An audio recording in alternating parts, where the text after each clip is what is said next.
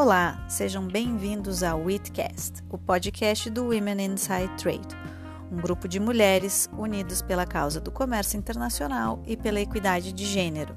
Nesse podcast, vocês ouvirão debates, discussões e aulas sobre os grandes temas do comércio internacional. Caso queiram nos acompanhar, acessem nosso site www.womeninsidetrade.com. Acompanhem nossas ações também em nossas redes sociais e compartilhem.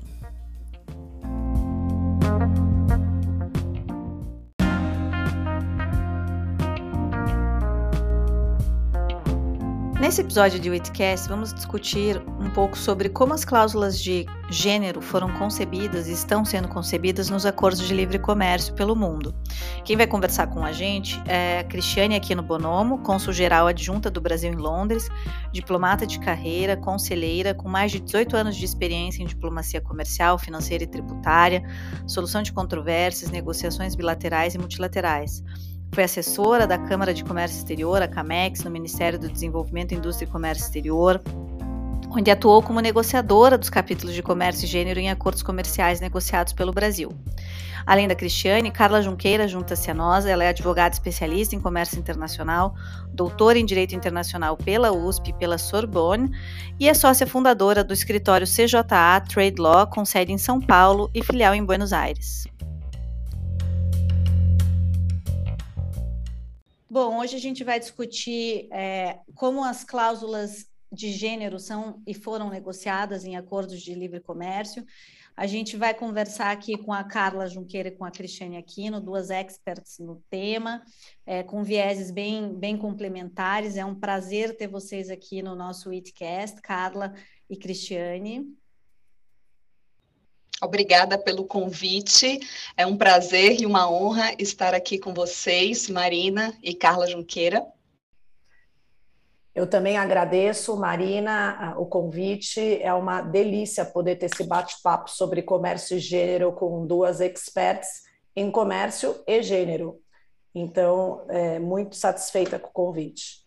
Bom, e a gente vai começar aqui, acho que contextualizando, né? É, a gente fala muito em gênero uh, e, e, necessidade de equidade, políticas voltadas para gênero, mas uh, pouco se fala, talvez ainda no, num público mais amplo, sobre a inclusão dessas, des, dessa, dessa temática em acordos de livre comércio e na negociação desses acordos. Então, eu queria contextualizar, Carla, e na sequência, Cris, Uh, sobre como que a abertura comercial ela trabalha a questão de gênero, né? Seria um elemento de redução de desigualdade ou seria um, por um outro lado, reforço de disparidade entre é, políticas positivas e o que é, a gente tem às vezes em acordos que não tem esse tipo de, de cláusula.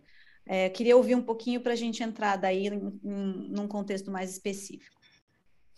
É, eu acho que a, o primeiro ponto para reforçar é que a questão de gênero, quando relacionada a comércio, não é uma questão social, não é uma pauta social, a gente está falando de uma pauta econômica. Tem diversos estudos recentes que apontam para os custos da desigualdade para a sociedade e os potenciais benefícios de promoção de uma maior equidade de gênero. Né? É, as desigualdades causam perda de renda nos países, e é uma perda que os países em desenvolvimento não podem custear. Então, o que tem se percebido, os acordos de comércio é, mais modernos, têm é, é, incluído as cláusulas é, de gênero, porque percebeu que, é, em que pese a abertura comercial trazer um potencial de crescimento econômico, geração de emprego, acréscimo de renda, os seus efeitos também são sentidos de forma diferente para homens e mulheres. Então, se você não tiver um olhar específico sobre o prisma do gênero na implementação desses acordos, você pode estar causando uma ampliação da desigualdade e não é, é, é e, e, porque as mulheres não vão ter acesso ao benefício desses acordos da, da abertura comercial. Então esse, esse é o olhar mais moderno desses acordos. Exatamente. É, eu concordo com o que foi falado pela Carla e gostaria de chamar a atenção para um estudo do Banco Mundial que estima que a desigualdade de gênero custa 160 trilhões à economia global em termos de perdas em riqueza de capital humano, porque se a gente pensar, é metade da população que pode estar fora do mercado de trabalho ou que tem mais dificuldade de gerar renda é, empresas lideradas por mulheres, nós sabemos disso, têm mais dificuldade de acesso ao crédito, maior dificuldade de internacionalização. Então, essas cláusulas de gênero em acordos de comércio vêm justamente para isso, como a Carla mesmo falou, para gerar mais renda, mais comércio, mais negócios, e incluir é, essa parte significativa, né, metade da população que muitas vezes não tem acesso e acho que vem como um reforço, né, um reconhecimento da atribuição da mulher para o desenvolvimento econômico. Acho que os acordos têm, têm essa capilaridade de trazer isso uh, à tona de uma maneira mais evidente, talvez, no, no contexto comercial. Por isso, até eu gostaria de saber um pouquinho de vocês, é, Cris, Uh, eu não sei, acho que valeria a pena ter um panorama de como surgiram essas cláusulas que incentivam políticas de gênero nos acordos, é, dar alguns exemplos de como isso foi inicialmente é, inserido nesse contexto. Claro, olha, de que a gente tem conhecimento, o primeiro acordo comercial com um capítulo de comércio de gênero que entrou em vigor foi assinado entre o Uruguai e o Chile.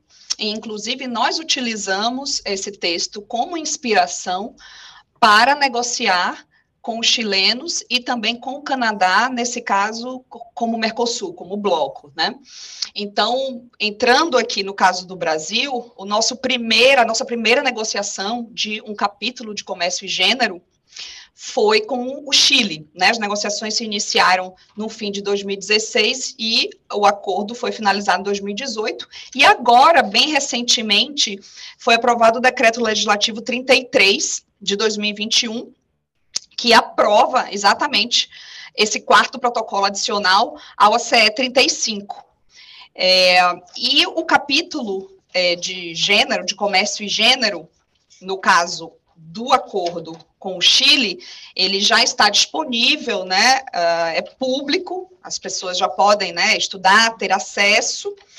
E ele é muito simples, ele traz é, sete artigos ele faz uma referência ao objetivo número 5 dos Objetivos é, do Desenvolvimento Sustentável da Agenda 2030 das Nações Unidas e faz uma referência também à Declaração Conjunta de Comércio e Empoderamento Econômico das Mulheres, da OMC, que ocorreu na ministerial é, da OMC em Buenos Aires em dezembro de 2017. Então, você vê que há um crescendo, né, digamos assim. É, o, além de fazer essa referência a acordos internacionais, o, o capítulo prevê atividades de cooperação é, troca de experiências, é, treinamentos, seminários, muito voltados também para a educação financeira, é, rede de mulheres, criação de capacidades, é, o incentivo a ter mais mulheres em postos de tomada de decisões, tanto no setor público quanto no setor privado, promoção de empreendedorismo, entre outros. O capítulo prevê também a existência de um comitê de comércio e gênero, bilateral, Brasil-Chile, em que os participantes, os membros, irão justamente coordenar essas atividades, decidir como que essas atividades serão financiadas, há previsão de financiamento por parte de bancos de desenvolvimento, organismos internacionais, ou seja, não é somente um assunto que envolve o governo brasileiro, o governo chileno, outros atores também poderão ser chamados a participar, inclusive o setor é, privado e, e o terceiro setor, Há também um outro artigo sobre pontos focais, um outro sobre diálogos e a não aplicação à área de solução de controvérsias. Carla, você quer adicionar alguma coisa nessa parte? Não, eu só adicionaria que é, essas questões de gênero elas vêm sendo discutidas na OMC desde 2001. Então, as discussões já permeavam é, parte das negociações, mas nunca tinha havido uh, nada concreto até 2017, quando na 11ª Ministerial de Buenos Aires houve essa declaração conjunta sobre comércio e empoderamento econômico das mulheres. E o objetivo era justamente conseguir a eliminação dessas barreiras, o empoderamento das mulheres e aumentar a participação das mulheres é, no comércio. Mas são recomendações, mas 117 países assinaram em 2017. Você vê que de 2001 até 2017 é um longo período, né, até se alcançar algo concreto que ainda não é vinculante. É, e esse é o ponto que a gente que eu queria trabalhar um pouquinho com vocês nessa próxima pergunta, né? Porque a gente vê um, eu acho que muitos acordos focando justamente na necessidade de trabalhar é, leis domésticas sobre a propriedade que afetem as mulheres, discriminação trabalhista, políticas educacionais que sejam é, inclusivas, é, facilitação de financiamento para mulheres é, empreendedoras e também impactar de alguma maneira a cultura, né, a sociedade no que se refere à aceitação da mulher é, é, nos negócios. E aí os acordos, né, as cláusulas de gênero nesses acordos, elas ainda são, são, a gente pode classificar assim como uma soft law, ou já existe alguma, alguma consideração mais coercitiva, com um teor mais de hard law, né? A Cris comentou que não, não capítulo de solução de controvérsias não se aplica aí no caso de, do capítulo de, de gênero do Acordo do Chile. Então, qual é a efetividade real desses capítulos, é, considerando se forem apenas recomendações? Acho que é para vocês confirmarem se é recomendação e contar um pouquinho como isso se. qual a implicação disso.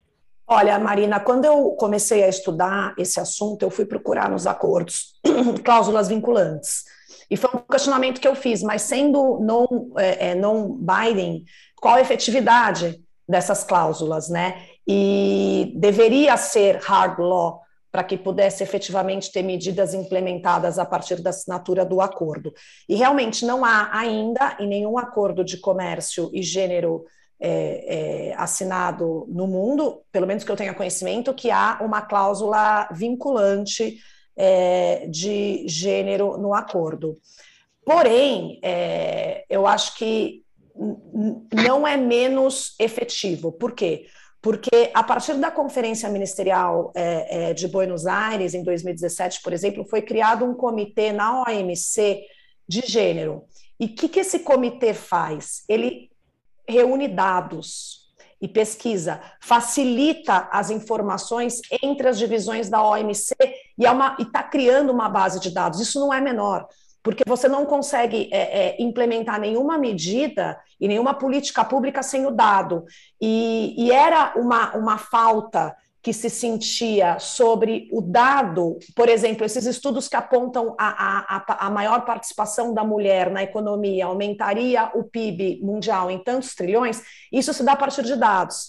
Né? Então, você precisa ter é, uma capacidade técnica que reúna dados suficientes para basear as decisões de implementação dos acordos. Então, embora tenha é, é, demorado muito, porque eu acho que demorou muito, se você pensar é, é, de que existe o sistema multilateral do comércio, de que existem os acordos de abertura comercial. Só agora, em 2017, em 2000 e, e, e muito recentemente, essas cláusulas estão sendo pensadas, esses dados estão sendo reunidos. É, é historicamente é um período muito curto, é muito recente. Mas ainda assim, é, a efetividade das cláusulas e das discussões servem para isso. Eu acho que esse comitê de gênero que existe hoje na OMC, para reunir essa base de dados, é importante. É, eu, eu acho que, como todo tema novo, a tendência é que ele seja incorporado inicialmente como soft law. Em algum momento, possa vir a virar hard law. E, ao mesmo tempo, a gente tem vivido no sistema multilateral uma certa, digamos, entre aspas, decadência né, da hard law. Veja o que está acontecendo com o nosso órgão de solução de controvérsias da OMC, né, e o próprio DSB. Então, é, eu não acho que, por ser recomendatório, ele terá menos efetividade ou é, tende a ficar, é, a, a, ser uma lei para inglês ver, né, como a gente diz aqui no Brasil. Por quê? Porque eu acho que há um outro movimento, né, de, de você, que, o que a gente chama na área regulatória de nudging, que é você incentivar o país ou a empresa, né, ou as instituições a fazer o que é certo. Daí a pauta de ESG, que está super em voga, né? Daí é, processos como o dos comitês da OCDE, que são de peer review, então, você tem um selo lá de que se você está fazendo a coisa certa ou se você não está fazendo a coisa certa, se você está fazendo avançar aquela agenda ou não está fazendo avançar aquela agenda. E os próprios acordos também prevêem essa catalogação de dados, é, que a Carla acabou de falar. Então, com o amadurecimento desse diagnóstico dos dados, né, e o incentivo para que empresas e órgãos públicos passem a tratar o tema com mais seriedade e com viés econômico, isso tende a mais adiante virar hard law, na minha visão. É, eu acho também que, que hoje, né, você falou da pauta ESG, a pauta ESG, ela enfrentou a mesma dificuldade que a pauta gênero vem enfrentando sobre como quantificar o impacto de você não ser ESG, né? De você não ser socialmente, é, não ter a sua governança social. Então, a, a, acredito que a pauta gênero esteja caminhando pelo mesmo trajeto de produzir dados para poder quantificar impacto e monetizar isso de maneira que isso se torne um estímulo econômico para a tomada de decisão e iniciativas e políticas públicas. Então, o primeiro passo seria justamente o soft para virar hard, talvez seja um movimento natural aí desses acordos. E aí, Cris, seria muito legal se você pudesse contar um pouquinho sobre a, a, né, as negociações do, do recém-aprovado acordo entre Brasil e Chile, que você já, já comentou um pouquinho para nós, e no, que é, e no que for possível as negociações do Mercosul com o Canadá, que, que ainda estão acontecendo, mas que têm um foco em gênero também, né? Pensando assim nas dificuldades, nas preocupações, como surgiram a negociação, como foi a negociação dessas cláusulas, é, eu acho que seria legal se você pudesse trazer um pouco desse, dessa memória. Perfeito, vamos lá. Olha, relembrando que a gente é, iniciou as negociações desse acordo com o Chile, que na verdade é uma modernização de um acordo que já existia, né, o ACE 35, é, ainda no governo Temer, né, em 2017, e em um pouco mais de um ano nós terminamos as negociações de praticamente 28 né, capítulos, é, alguns capítulos novos que não existiam no antigo ACE, um deles, comércio e gênero, e já no preâmbulo, é, os países decidem levar em consideração e incorporar a perspectiva de gênero no comércio internacional. Então, é, é a perspectiva de, de, gênero, ela já, é, já está no preâmbulo do acordo. E é interessante perceber que a questão de gênero, nesse acordo, e em outros acordos também, ela não fica restrita ao capítulo de comércio e gênero. Ela não fica hermeticamente fechada num capítulo específico de comércio e gênero. Não. Há referências, né? E há é, é, relações com outros capítulos, né? Eu posso citar, por exemplo, o capítulo 16, no caso do acordo com o Chile, que é de comércio e assuntos trabalhistas que no artigo 16.3, no parágrafo 5, diz que as partes reconhecem que a não discriminação e a equidade de gênero são considerações fundamentais na promoção do crescimento econômico, inclusivo e sustentável. Né? Ou seja, há uma cross-reference. Isso vai ser ainda mais forte no, no capítulo com, com o Canadá. É, então, com relação ao, ao, à negociação com o Chile, foi uma negociação é, em que o Itamaraty participou junto com a CAMEX, na época ainda era o Ministério é, do Desenvolvimento, Indústria e Comércio, né? havia representantes também da Secretaria é, Especial que trata de assuntos é, da mulher, né? e nós buscamos, como delegação brasileira, é, inserir é, artigos que pudessem favorecer soluções práticas concretas para mulheres empreendedoras, para empresas lideradas por mulheres. Então, há uma previsão, por exemplo, de é, que atividades de cooperação possam ser financiadas por organismos internacionais, né? Algo que muitas vezes o Estado brasileiro ou o Estado chileno possa não ter fundos, a gente pode ser, captar esses recursos via BID, Banco Mundial, né, ou outro organismo internacional, justamente para focar em empresas internacionalização de empresas é, é, lideradas por mulheres, empreendedorismo feminino, entre outras questões. Então, eu acho que uma das contribuições, assim, do lado brasileiro que eu posso destacar é, é essa, né? Essa questão do financiamento externo, justamente para não haver aquela desculpa de que, ah, é, tem um capítulo, mas a gente não pode fazer as atividades porque a gente não tem dinheiro. Não, não é bem assim, porque isso pode ser utilizado também com dinheiro de, de terceiros, né? Digamos assim. Agora, na negociação com o Canadá, cujo capítulo, na realidade, foi fechado, mas ainda não foi publicado, então, por isso eu não posso entrar muito bem no, no, no detalhe, né? Mas eu posso dizer o seguinte, que é um capítulo também com, com poucos artigos, né? Um capítulo enxuto, a semelhança do, do que a gente fechou com o Chile, só que no artigo relacionado à cooperação, ele está ainda mais robusto. Justamente por quê? Porque o Canadá já tem uma política pública muito mais fortalecida, estabelecida na área de gênero, né, de diversidade, de promover mais acesso a crédito, né? E a internacionalização de empresas lideradas por mulheres. Então, o Mercosul, nesse caso, não só o Brasil, né, o Brasil e os outros membros do Mercosul, acharam por bem reforçar um pouco mais né, o, o artigo de cooperação dentro desse capítulo.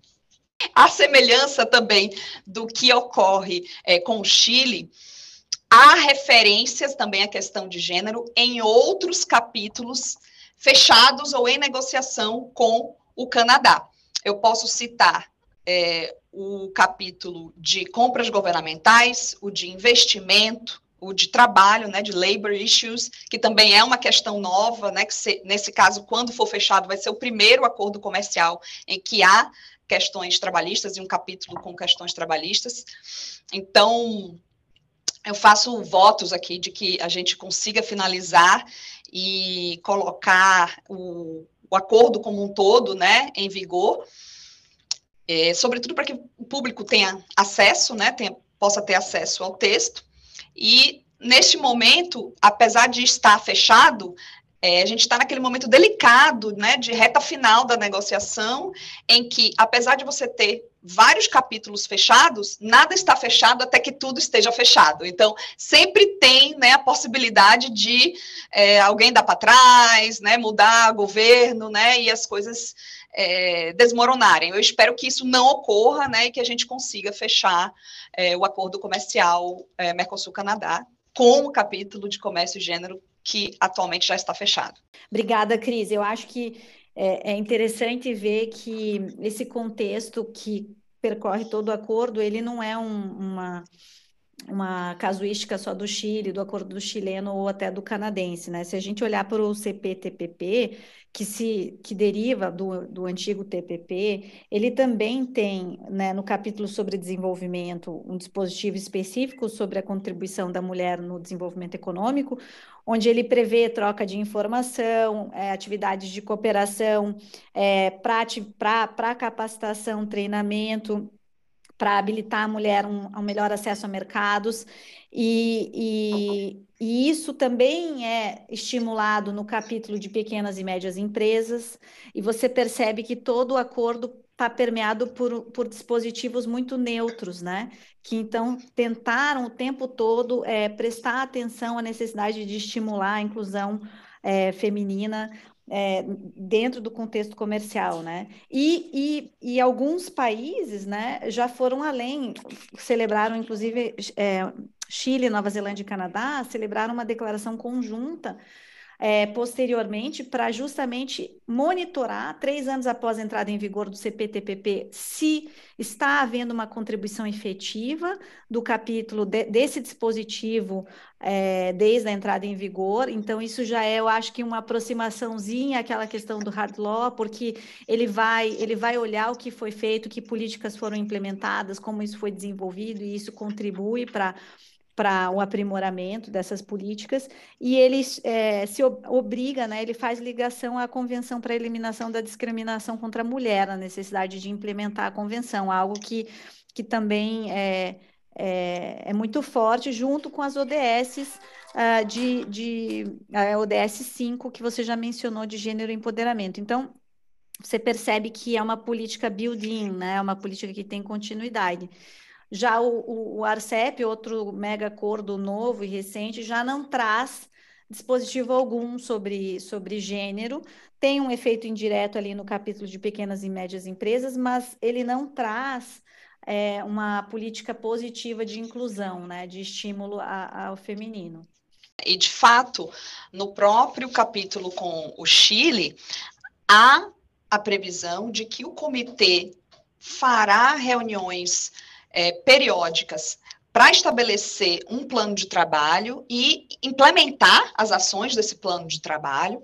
Há a previsão de pontos focais, né? no caso do Brasil, é o Departamento de Integração Econômica Regional do Ministério das Relações Exteriores, e no caso do Chile, é a Direção de Assuntos Econômicos Bilaterais da Direção de Relações Econômicas Internacionais. Então, você já tem a indicação de com quem está a bola, quem vai fazer o quê, quem vai implementar, quem vai né, é, reunir os atores necessários para que é, não fique só realmente no blá blá blá, né? Para que a coisa realmente tenha resultados é, concretos. Cris, muito obrigada. Eu acho que essa questão toda da negociação é, dos acordos, ela traz também uma reflexão sobre o que, que o setor privado pode fazer, como que o setor privado vai acompanhar é, o que está sendo negociado nos acordos ou estimular que essas políticas sejam melhor desenvolvidas e implementadas. E aí, Carla, seria legal assim, você contar assim, se você você vislumbra alguma evolução para, por exemplo, mecanismos de controle de política de gênero pelo setor privado, por exemplo, ou alguma outra política? Então, Marina, essa é uma pergunta que eu também me fiz é, quando eu estava estudando esse assunto e fui procurar critérios privados é, é, sobre gênero, né? Porque existem tantos padrões privados hoje estabelecidos para meio ambiente, e aí, por que não para a questão de gênero ou questões sociais? Né? Se hoje a gente vive uma nova forma de capitalismo, se hoje busca-se a redefinição do papel das empresas, né, o impacto que elas vão desempenhar nas decisões, o impacto na sociedade que as decisões empresariais é, é, vão ter. Tem uma uma questão que vai além da regulamentação, né? Ou seja, a regulamentação tem que atender esses anseios, então, os capítulos de gênero nos acordos de comércio, mas a adoção desses critérios privados, é, por que ainda não existe adoção de critério privado para gênero? Eu, pelo menos, não encontrei. Você, a gente encontra so, sobre a, a pauta ESG, né? Então, ambientais e governança. Agora, social, a, a, a Cris mencionou capítulos de é, labor no, no acordo com o Canadá. Eu acho que esse é um início. É, mas é, eu, pelo menos, eu não encontrei padrões privados relativos a gênero. E, e, essa é uma pergunta que eu me fiz. O que está acontecendo que é, tanto o, cons o consumidor que hoje busca uma empresa eco-friendly, né? Os investidores que hoje também não estão é, satisfeitos apenas com o lucro da empresa, mas eles buscam também o impacto dessa empresa na sociedade. É, é você hoje tem números que apontam que as empresas que têm uma política, uma prática empresarial com uma pauta ESG, ela consegue atração de investimentos muito mais fácil do que aquela empresa considerada ultrapassada que só busca o lucro. Então, você tem um investidor buscando empresas com pauta ESG, você tem o consumidor olhando, é, é, é, comprando produtos de empresas que ele considera eco-friendly. E aí a pergunta que eu faço é: por que, que gênero não está ainda nessa pauta, na conscientização das pessoas, da sociedade, para buscar as empresas que são gender friendly? Mas eu não sei Bom, o que vocês acham sobre isso, Cris, se você viu algo a respeito, é uma pergunta que eu, eu faço. Acho que, é, eu, eu acho que já há, sim, uma, uma política de fomento à maior participação de mulheres, né? Tanto nos cargos de comando quanto no board né, de empresas. Então, há, eu acho que já há investidores e há alguns fundos que levam isso em consideração. Há algumas empresas também que têm metas, meta de até 2030 ou até 2035 ter pelo menos 20%, 30%, 40%, 50% de mulheres em postos de comando ou de mulheres né, no board da empresa. É, é tudo soft law. né? Mas já há, eu já, eu já, já sinto que há. Não é algo relacionado a padrões privados de comércio, como você disse, né? Isso é. é isso é, não é, tem. porque se você tem um padrão privado de comércio para questões ambientais, né? Efetivamente, é, eu como empresa é, largamente consumidora de determinado produto, vou deixar de comprar o seu produto, vou deixar de importar o teu produto se você não cumprir é, determinados estándares ambientais. Não compro. Então, por que, que você compra daquela empresa que não atinge determinada meta com relação a gênero? Porque a questão ambiental é mais importante do que a questão social de gender é, equality? Né? Essa é a pergunta que eu me fiz. Estou falando de padrão privado de comércio mesmo. É, eu acho que o que está começando é isso, são essas políticas públicas de gênero relacionadas é, a ter mais mulheres no comando, né? E, e, políticas do setor privado de algumas empresas que têm metas para ter maior diversidade. E aí, quando eu falo diversidade, é tudo, né? No seu board. Aí entra também a diversidade racial, pessoas com deficiência, né? Além de mulheres. Então, essa busca por diversidade no setor privado, eu acho que ela já ocorre. No setor público, você tem diagnósticos, você, a gente já tem, eu acho que tem teve idas e vindas, né, digamos assim. É, atualmente o Brasil não está com um recorde assim muito bom, desempenho, um ranking muito bom nessa na área pública, né? Nós temos pouquíssimas ministras, poucas secretárias, nunca tivemos uma chanceler mulher, Nunca tivemos uma ministra das Relações Exteriores mulher, e todos os outros países ao redor do Brasil, que, né, aqui na América do Sul, já tiveram ou chanceler, ou uma ou duas às vezes, ou secretária geral mas o Brasil nunca teve. Eu espero que em 2022 a gente tenha a, mulher, a primeira mulher chanceler no Brasil, quem sabe.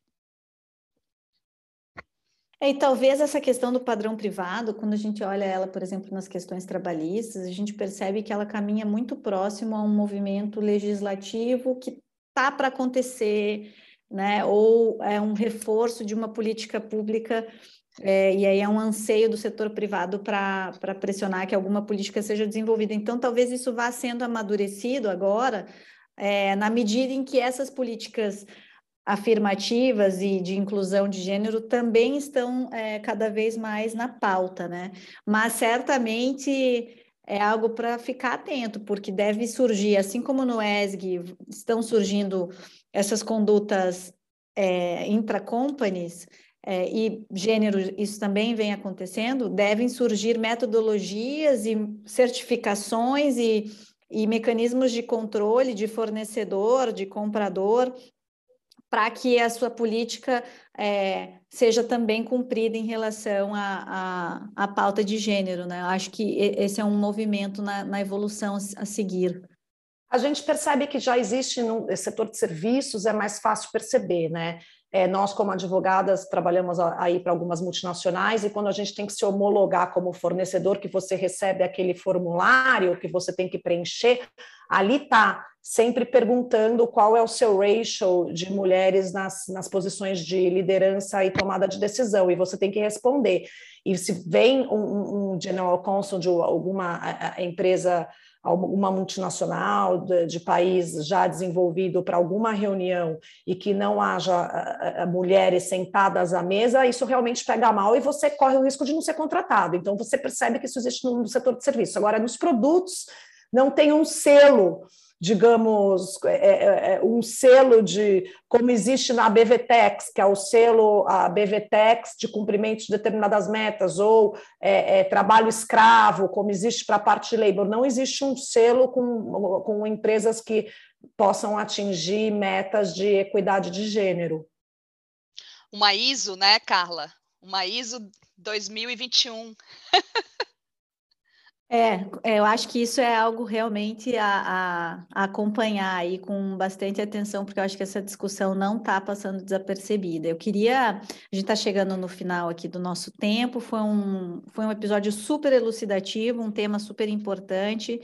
Eu queria agradecer Cristiane Bonomo e Carla Junqueira por participarem desse episódio com essas questões tão interessantes aí sobre, sobre esse tema que afeta todas nós. Eu agradeço mais uma vez a oportunidade, o convite. É, se um podcast sobre comércio e gênero não fosse liderado pela Women Inside Trade, eu não sei por quem seria liderado nesse país. Então, estava na hora, né, Marina?